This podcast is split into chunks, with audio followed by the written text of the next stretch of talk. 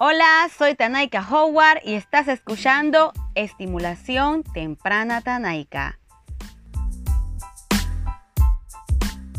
Hola, hola, bienvenidos una vez más a su programa Estimulación Temprana Tanaika. En esta ocasión estaremos hablando de aquellas palabras que le dejan huellas a nuestros hijos. Y muchas veces decimos, ay, no quise decirla, se me salió. Pero no sabemos en realidad qué tanto daño le hace esa palabra a nuestros hijos. Las palabras que nosotros como padres le damos a nuestros niños, si son constantemente, ellos la van a considerar de una forma y otra y se las van a creer. Los niños perfectos o los padres perfectos en realidad no existen. Tu hijo no se comporta siempre como tú quisieras que se comportara.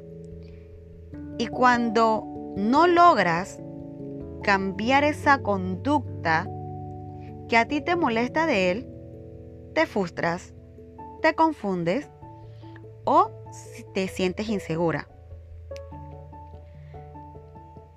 Debemos de recordar que los niños no son iguales y que su proceso de desarrollo es diferente y por eso debemos conocer bien a nuestros hijos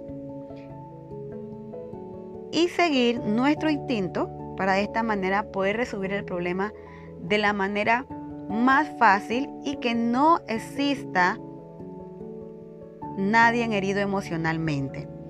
Primero, debemos saber qué deseamos cambiar en nuestros hijos. De nada sirve considerar a un niño como tonto, lento o rebelde, ya que estos conceptos son muy vagos y no se pueden cambiar algo indefinido.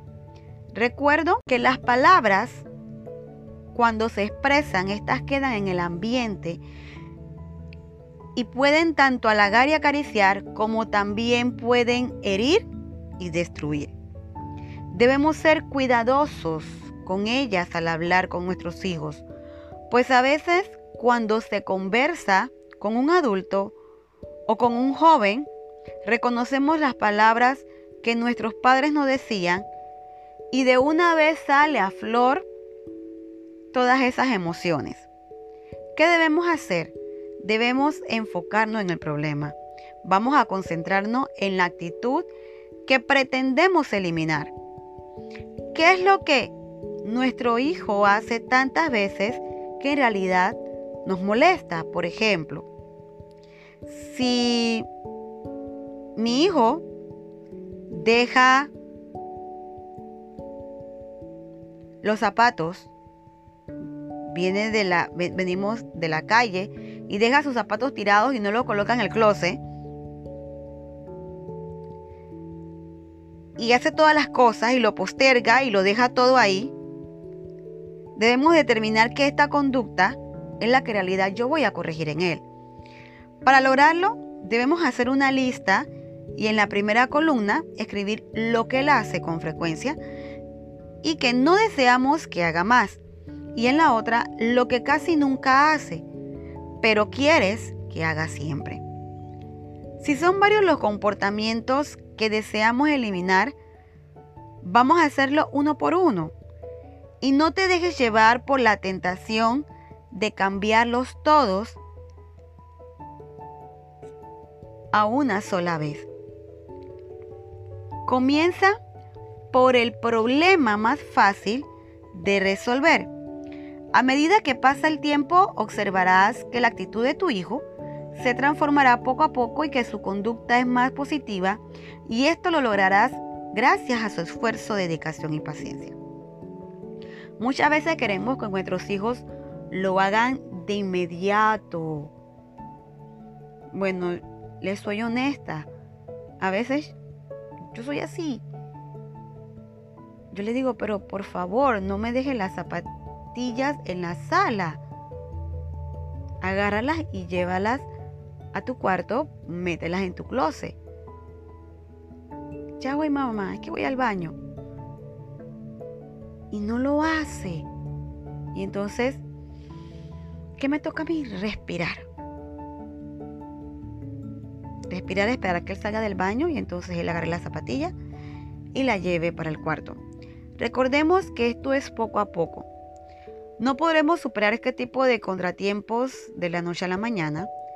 Vamos a necesitar un poco de paciencia y si dedicamos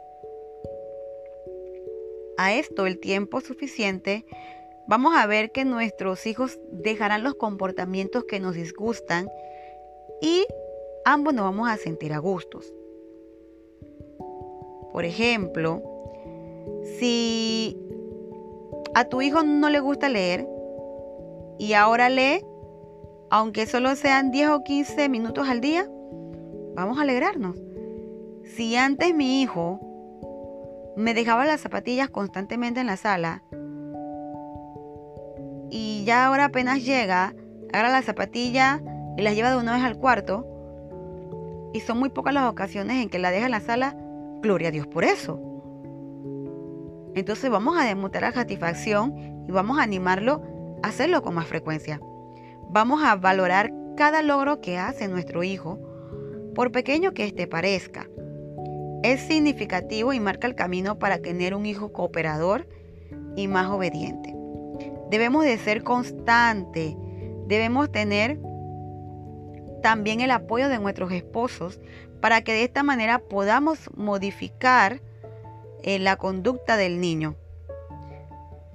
Hay que tener claro que el trabajo no es solamente de la madre, sino que el trabajo es de los dos y que ambos debemos tomar la decisión de seguir eh, las mismas reglas o los mismos consejos dentro del hogar para que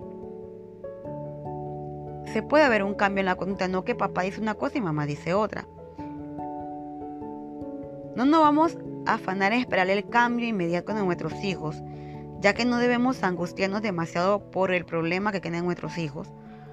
Vamos a observar positivamente su conducta, pues no todo lo que hace es desagradable, solo hay que cambiar algunas actitudes. Vamos a asegurarnos de tener muy claro qué esperamos en él y qué comportamiento vamos a apreciar y cuáles definitivamente no vamos a tolerar. En este punto es fundamental que podamos reconocer lo valioso que son los elogios y sobre todo en los niños. Vamos a explicarle con palabras sencillas qué vamos a esperar de él y de qué manera deseamos que actúe en una circunstancia tanto específica y vamos a felicitarlo cuando lo haga. ¿Cómo vamos a librarlo?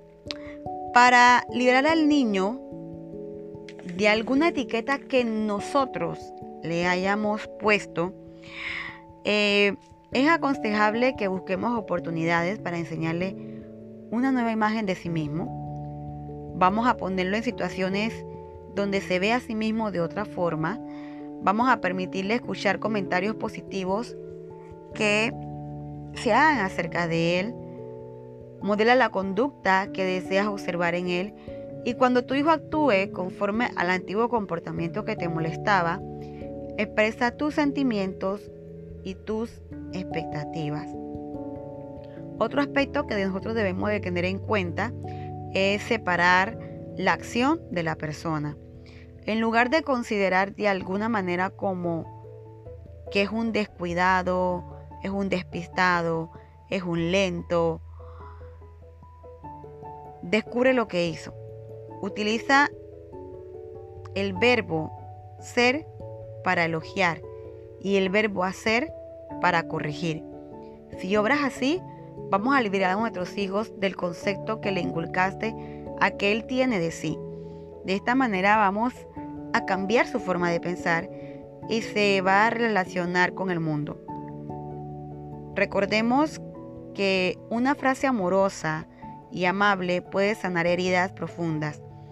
Vamos a reforzar la autoestima y vamos a construir vínculos afectivos entre madre e hijo, padre e hijo, y vamos a revisar con calma nuestros pensamientos y nuestras ideas, porque de esta manera vamos a poder manifestar a través de nuestras palabras y poco a poco todas estas palabras se van a convertir en realidad. No vamos a utilizar malas palabras ni las vamos a malgastar. Vamos a sacar las palabras tú eres bruto, tú eres torpe, tú no sirves. En vez de eso, vamos a decir tú puedes, tú eres inteligente, tú sabes hacerlo. Y vamos a subirle la autoestima y no lo vamos a limitar. Independientemente que lo que él haga nos moleste, vamos a respirar. Respiremos, pero evitemos decirle palabras que dejan huellas en la vida de nuestros hijos. Casualmente, yo esta semana prácticamente le estaba diciendo a mis hijos que ellos no son lo que el mundo dice que ellos son, sino que ellos son lo que Dios dice que ellos son. Disculpe que meta algo de religiosidad, pero hay que meterlo. Eh, mis hijos son ganadores, ellos son hombres de valor, ellos son hombres esforzados, hombres valientes, hombres llenos de la presencia de Dios. Y eso es lo que yo les digo a ellos. No dejes que nadie te diga que tú no puedes, porque todos los puedes en Cristo, que te fortalece. No dejes que nadie te limite, porque Dios te ha dado a ti la sabiduría y el entendimiento para poder salir adelante. Entonces tratemos de hablarle siempre en positivo a nuestros hijos. Cuidemos lo que sale de nuestra boca para no dejarle huellas a ellos. Así que espero que les haya gustado esta sesión de estimulación temprana tanaica, el tema de hoy. Palabras que dejan huellas. Les recuerdo que pueden seguirme en las redes sociales, en Instagram, estimulación, rayita abajo, temprana, rayita abajo, tanaica. O me pueden seguir en Facebook, Erling Stimulation by Tani. Gracias, nos vemos.